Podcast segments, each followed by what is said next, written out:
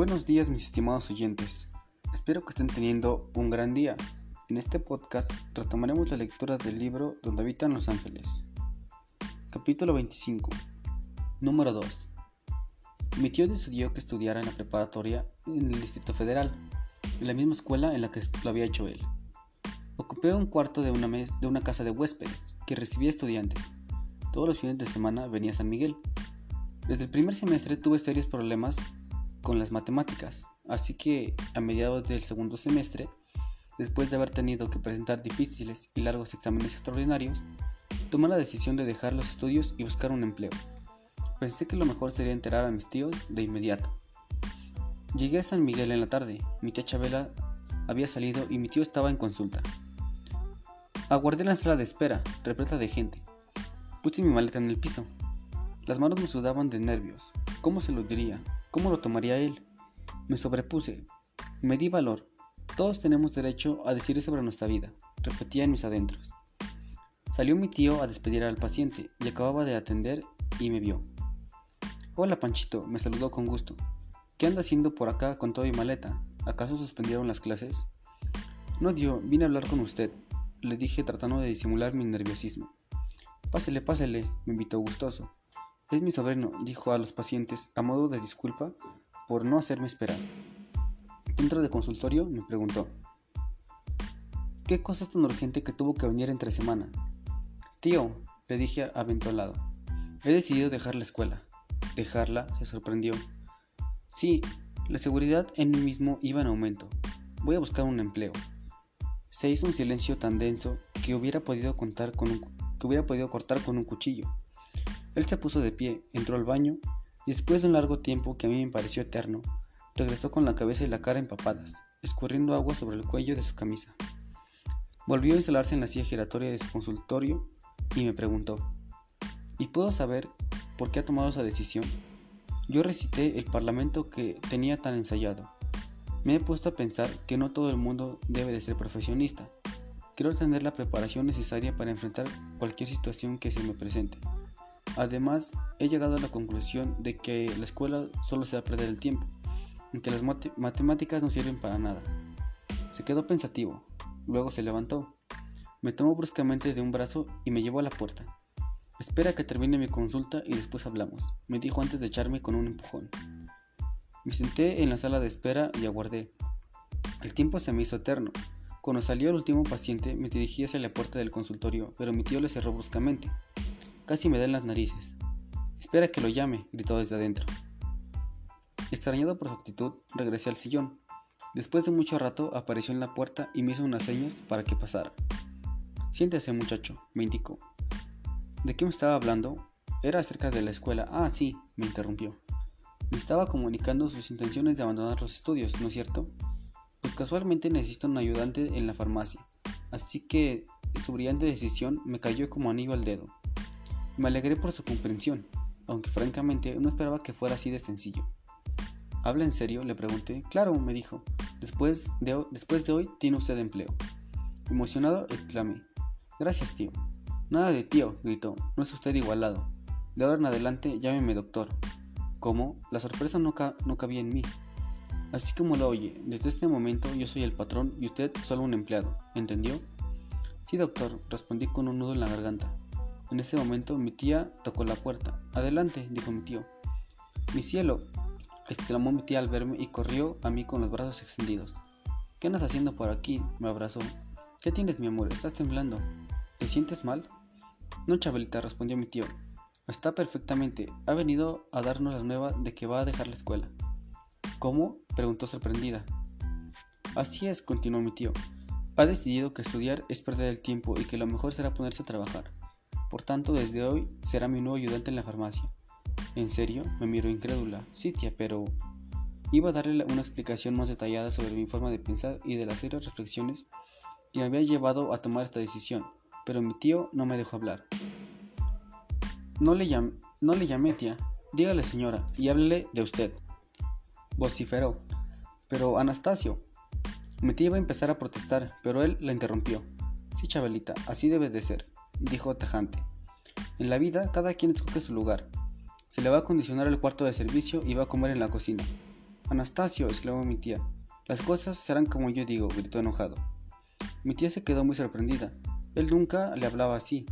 Mi tío pareció reflexionar, se acercó a ella y la abrazó con cariño. Te aseguro que así es como debe ser, preciosa. Hazme caso. Ella sintió y salió del consultorio. Al día siguiente, mi tío fue al cuarto de servicio. Arriba, muchacho, no sea perezoso. Abrí los ojos, aún estaba oscuro. ¿Qué hora es? le pregunté. Hora de trabajar, me respondió. No quiero ir a la farmacia y encontrarme con que usted no ha hecho el aseo, ¿entendió? Sí, tío, diga doctor. Corregir rápidamente. Apúrese. Aventó una llave sobre la cajonera. A las 7 en punto el negocio debe estar abierto y salió dando un portazo. Aún semidormido me dirigí a hacer la limpieza de la farmacia. No lograba pensar en otra cosa que no fuera la actitud de mi tío.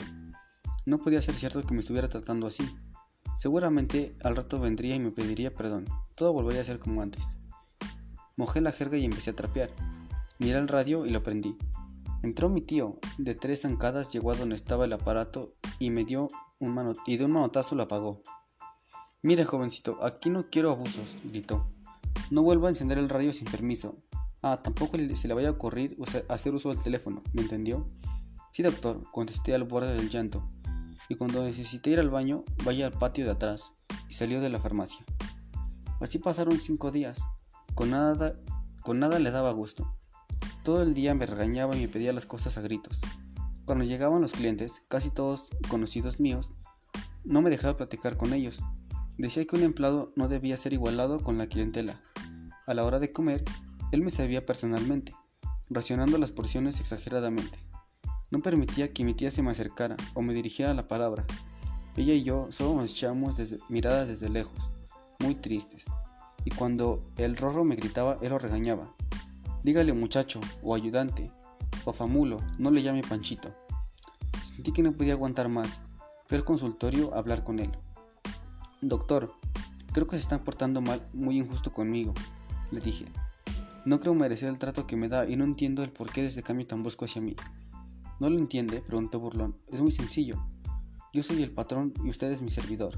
¿Qué esperaba? ¿Acabo de ser tratado como un igual? No, señor, el ganarse un lugar en este mundo cuesta trabajo. Al que yo me gané me costó mucho esfuerzo, años de estudio, dedicación y sacrificio. La vida siempre presenta dificultades, pero si usted a la primera se rinde, está demostrando que se conforma con ser un número dos y que está dispuesto a que cualquier persona un poquito más preparada que usted le pueda dar órdenes. Decida su lugar en la vida y salió del consultorio. Yo me quedé pensativo. Esta misma tarde Empaqué mis cosas y fui a decirle, doctor, le prometo que lucharé por llegar a ser número uno. Me miró sin hablar durante un buen rato y su dura mirada se fue transformando. Al fin, visiblemente satisfecho, exclamó, Estoy seguro de que lo hará, Panchito. Ah, y no vuelva a llamarme doctor, yo soy su tío. Tío, le dije feliz y nos abrazamos. Vaya con su tía, me dijo, ya no soporto verla tan triste. Ella me pidió que me quedara hasta el día siguiente, cosa que acepté con gusto. Esa noche me preparó una cena deliciosa y después me fui a mi recámara, muy contento de volver a disfrutar de su comodidad, pero no pude dormir. Solo pensaba en el examen de matemáticas que me esperaba el día siguiente en la escuela. Capítulo 26. Ramsés. Mi mamá se divorció de Moisés y muy pronto se volvió a casar, esta vez con Ramsés, un hombre joven y bastante bien parecido. Cuando se acababan de casar, escuché una plática que me dejó helado. Esa mujer sin sentimientos, sin ninguna moral, era la voz de mi tía Meche. Así es, contestó mi, tía Reme. De su hijo ni se acuerda, pobre Panchito. ¿Están hablando de mi mamá? No se dieron cuenta de que yo estaba al otro lado del, del corredor. Qué mal me sentí ese día. Como todas las noches, después de merendar, mi tío y yo nos salimos a caminar a los portales.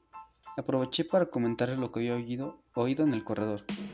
Él permaneció en silencio, como si no me hubiera escuchado.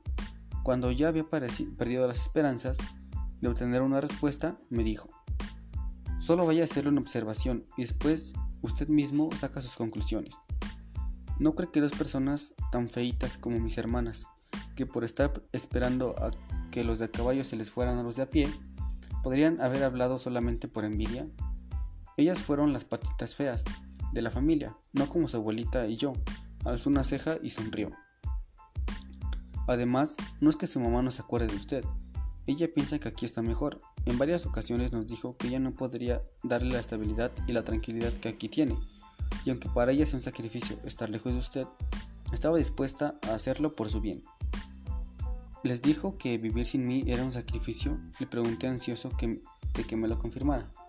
Bueno, no exactamente, me respondió, pero le aseguro que eso es lo que ella siente. Mentira, usted está inventando todo eso. Usted no puede saber lo que ella siente, le dije fuera de mí. Después la tristeza me invadió y con un hilo de voz agregué, perdóneme, la verdad es que mis tías tienen razón, yo no le importa a mi mamá, nunca le he importado. Mire Panchito, me dijo, usted debe tener en cuenta que su mamá no es una mujer común y corriente. Ella es extraordinariamente bella y los que tienen algo de extraordinario no actúan como la generalidad de las personas. Imagínensela viviendo en una forma rutinaria como Remy o como Mecha, y verá que esa imagen no le va. Es cierto que su belleza la ha convertido en una persona un poco individualista, con cierta tendencia a un inmoderado amor por sí misma. ¿Cómo le explicaré? Egoísta, le dije. Bueno, más o menos aceptó, pero no la juzgué mal. Ella, gracias, ella, gracias por defenderla, tío. Lo interrumpí. A pesar de todo, yo la quiero mucho y me duele que la critiquen. Bravo, gritó jubiloso, así me gusta oírlo hablar. Con eso usted me está demostrando que ha madurado y que puede aceptar a las personas tal y como son y disculpar sus errores. Hay mucho amor dentro de usted, Panchito, y el amor es lo único que transforma a las almas excelentes. Reflexioné en sus palabras y me sentí muy contento, como si desde ese momento me hubiera dado permiso a mí mismo de sentir y de expresar libremente el gran amor que le tengo a mi mamá. Capítulo 27. Primera consulta. Cuando mi primo Chucho terminó su carrera, el más feliz y orgulloso de todos era mi tío Tacho. Su mayor satisfacción eran nuestros logros. Inmediatamente la acondicionó un consultorio al lado del suyo. Mire Chuchito, le dijo, este consultorio es para usted, pero no quiero que se sienta obligado a venirse a trabajar a San Miguel. Si usted desea quedarse en el pueblo o irse a otro lugar, está bien. Solo quiero que tenga en cuenta que los aparatos y el, y el mobiliario que están aquí son suyos. Y si quiere se los puede llevar. Claro que en este caso, usted pagaría la mudanza, agregó rápidamente. Aquí contaría con casa y comida, pero le advierto que en cuanto usted comenzara a, ganar dinero, tendré que pagarme la renta del consultorio. No me conteste ahorita, piénselo todo el tiempo que necesite. Al día siguiente, de que Chucho presentó su examen profesional para obtener el título de médico veterinario, se instaló en la casa y estrenó su consultorio. Nerón y Celine, los perros de mi abuela, lo mismo que el Rorro, fueron sus primeros clientes. Ese día mi tío había ido muy temprano al pueblo para traer a los perros de mi abuela. Se quedó un buen rato afuera del consultorio de Chucho, sujetando a los animales y batallando con ellos, platicándole a toda la gente que pasaba por ahí que había un nuevo veterinario en San Miguel y que era buenísimo. Cuando Chucho terminó de revisar a los animales y le aseguró que estaban completamente sanos, mi tío le preguntó, ¿cuánto le debo? ¿Cómo cree que le voy a cobrar, tío? dijo mi primo. ¿Y por qué no? gritó disgustado. Es su trabajo. A usted le costó mucho esfuerzo llegar a ser lo que es y no va a regalar tus servicios. ¿Cuánto le debo? Son 20 pesos, tío, respondió Chucho muy apenado. Muy bien, aquí están, le tendió un billete. Chucho lo acompañó a la puerta. Antes de salir, mi tío se paró en seco y le dijo: Ah, se me olvidaba. Cuando termine su consulta, vaya a pagarme el adelanto de la renta. Capítulo 28. Perro en observación. Un perro había mordido a una niña y a pesar de que sus dueños aseguraban que estaba vacunado contra la rabia, no tenían el comprobante. Tuvieron que empezar a ponerle a la pobre niña las dolorosas vacunas en el estómago, pues no se podía correr el riesgo de que fuera a contraer la terrible enfermedad. Mi primo Chucho se ofreció para ir a checar al perro durante los días necesarios para ver si no presentaba síntomas y así poder suspender la vacunación de la niña y no, y no tener que completar la larguísima serie. Ese día no iba a poder ir, así que le pidió a mi tacho que lo hiciera. Claro que sí, Chuchito, con todo gusto, aceptó mi tío. Acompáñame, Panchito, me dijo. Llegamos al domicilio, mi tío tocó y una mujer gorda y colorada abrió la puerta. Buenas tardes, señora, la saludó cortésmente. Disculpe, disculpe la molestia. ¿Me podría informar si se encuentra el perro en la casa?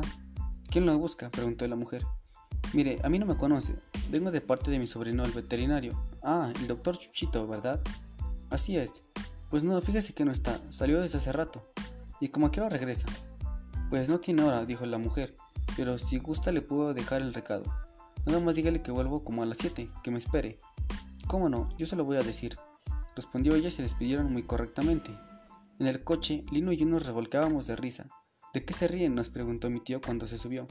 De nada, tío, le respondí. Es que Lino me contó un chiste. Ya no estén tonteando, nos dijo furioso. De lo, único que, de, lo único que se tienen que acordar es que tenemos que regresar a las 7 a revisar ese vago. Esto es todo durante este podcast, mis estimados oyentes. Que sigan teniendo un excelente día.